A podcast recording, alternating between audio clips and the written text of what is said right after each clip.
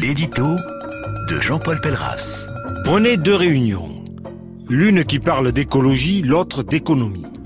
Concernant la première, vous ne rencontrerez aucune difficulté pour faire venir quelques célébrités habituées à payer de leur personne dès qu'il s'agit de défendre l'environnement. Car le nouveau monde est avant tout un monde qui se vend et qui se vend plutôt bien, puisque de l'énergie nucléaire à la grande distribution, en passant par le tourisme, les fringues, l'habitat, la bagnole et les croquettes pour chiens, plus personne ne doit passer à côté de ces pratiques vertueuses sous peine d'être traité, osons le mot, de salaud. Reste à savoir comment se comportent au quotidien entre deux voyages en aéroplane tous ces donneurs de leçons. Avec quel shampoing prennent-ils leur douche? Avec quel détergent font-ils ou font-ils faire leur ménage et leur lessive? Tirent-ils la chasse uniquement tous les 4 ou 5 pipi caca? Quel carburant utilisent-ils pour se déplacer? Quelle énergie pour se chauffer?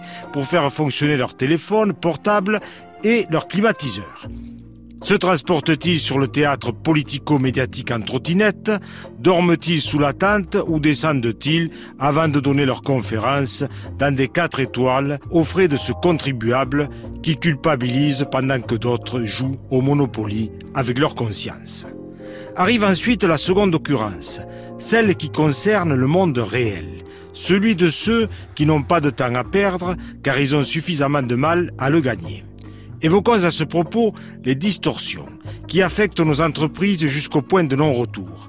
Et ayons une pensée pour les contrats de libre-échange signés entre la France et certains pays comme le Maroc où, du côté du Sahara occidental, des êtres humains récoltent pour moins de 5 euros par jour des tomates vendues dans nos supermarchés européens où, dans le sud de l'Espagne, les salariés, sous les serres andalouses, sont payés à 4 euros de l'heure. Voilà où les écologistes pourraient s'indigner sur les pratiques de nos concurrents, sur les normes à géométrie variable concernant l'utilisation des pesticides, sur la pollution que suscite le transport longue distance des denrées, sur l'exploitation de l'homme par l'homme.